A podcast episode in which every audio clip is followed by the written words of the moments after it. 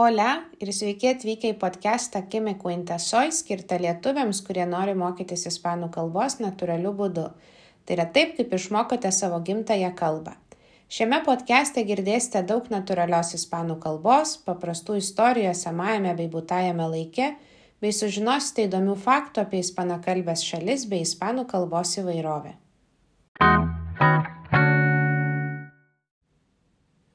Nori sužinoti, kaip mokytis ispanų kalbos natūraliu būdu ir kaip įveikti sunkumus, su kuriais susiduria lietuviai besimokantis ispanų kalbos? Prenumeruok ADCM Language School naujienlaiškį. Nuorodą rasi šio epizodo aprašyme. O dar daugiau įdomybių apie ispanų kalbą ir ispanakalbių šalių kultūrą rasi Facebook'e ir Instagram'e ADCM Language School. Episodio número 44. En este episodio, Ana de Argentina y yo hablamos de la Nochebuena y la Navidad en Argentina. Además, comparamos las tradiciones argentinas con las tradiciones lituanas.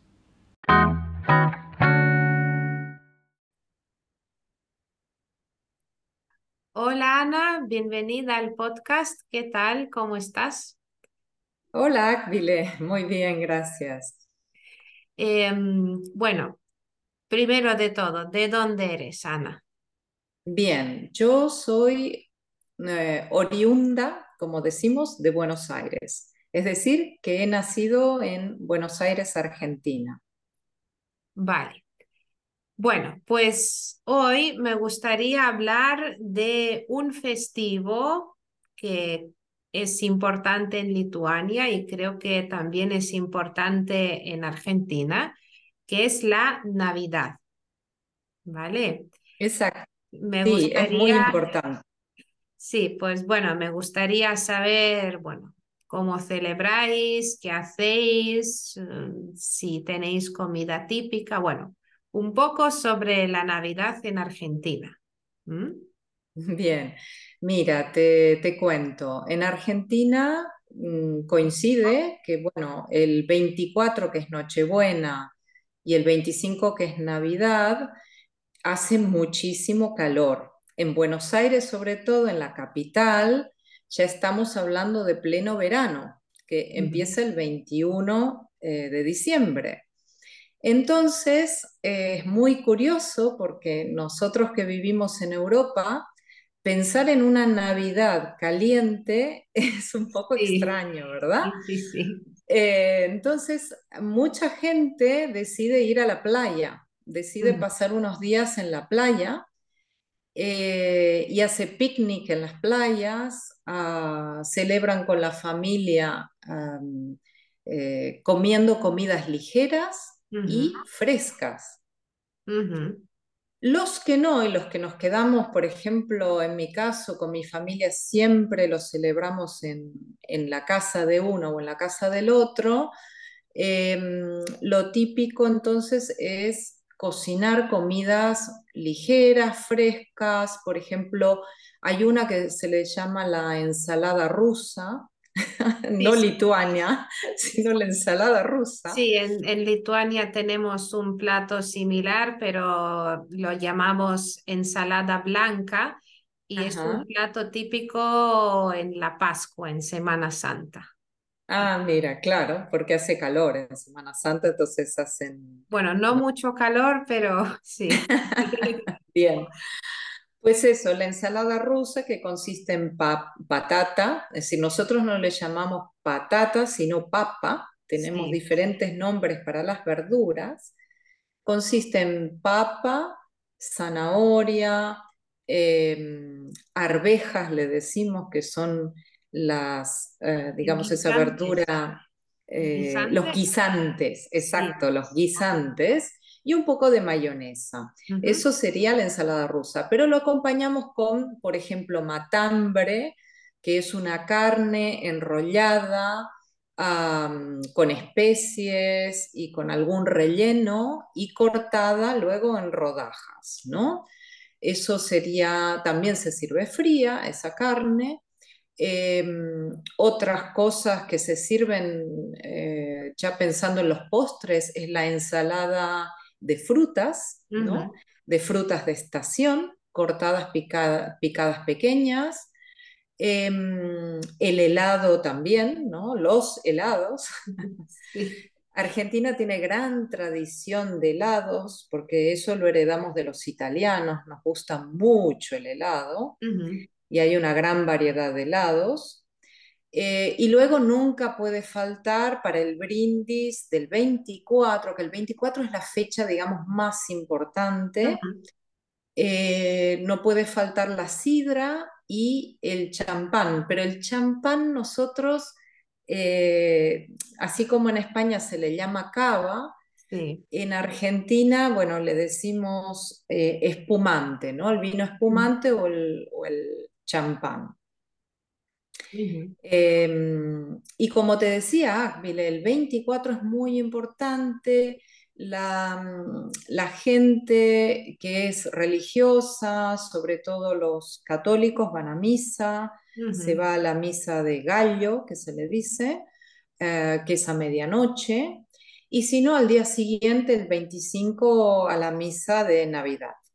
Eh, con mi familia al menos lo celebramos de esa manera. Em, íbamos a misa y luego íbamos a casa y, brindábamos o hacíamos algo y dejábamos la comida principal para el 25. Luego eso depende de familias, ¿no? Sí, pues, pero el 24 de diciembre, pues tenéis la comida o la cena en familia. Cena, sí, el 24 es la cena que es eh, es muy importante. y luego el 25 la comida con el resto de la familia que no viste el 24, digamos, ¿no? En el caso de una pareja, bueno, se va a la casa de él un día y a la casa de ella el otro, ¿no? Se trata de repartir la familia. Claro, bueno, pues sí, es como en Lituania, el 24 nos reunimos en la familia, ¿no? Los la familia más importante, digamos, eh, cenamos juntos y ya luego el 25 pues o visitamos a otros familiares o alguien viene a nuestra casa, sí. Sí, igual, de la misma manera, sí, sí. Vale, y em, a ver, otra cosa, en, bueno, en Lituania eh, el Papá Noel siempre trae los regalos para los niños. Y eso, bueno, depende de la familia, pero por ejemplo, en la mía, siempre abrimos los regalos el 24 de diciembre después de la cena. Hay familias que abren regalos el 25, el día de la Navidad. Em, pero bueno, por ejemplo, en España los niños tienen que esperar eh, hasta el 6 de enero cuando es el día de los reyes, los reyes magos. Exacto. cómo, cómo, es eso en, en, Argentina? ¿Quién trae los regalos? Bien, mira, ahí la sociedad está un poco dividida. Em, hay gente que celebra el Papá Noel y que hace igual que tú has descrito recién, al 24 de la noche o, o, u otra gente el 25, los niños abren los regalos pero en mi familia, eh, que era más como, o es más europea o europeizada, nosotros celebrábamos solamente el 6 de enero, que es la venida de los Reyes Magos, ¿no? Entonces, el 5 a la noche dejábamos nuestros zapatos afuera, en el caso nuestro era en el patio de la casa, y le dejábamos comida para los camellos, eh, porque iban a venir eh, con mucha sed del desierto, entonces siempre dejábamos agua, algo de comida, eh, hierbas también, pasto, nosotros le llamamos pasto en Argentina, ¿no?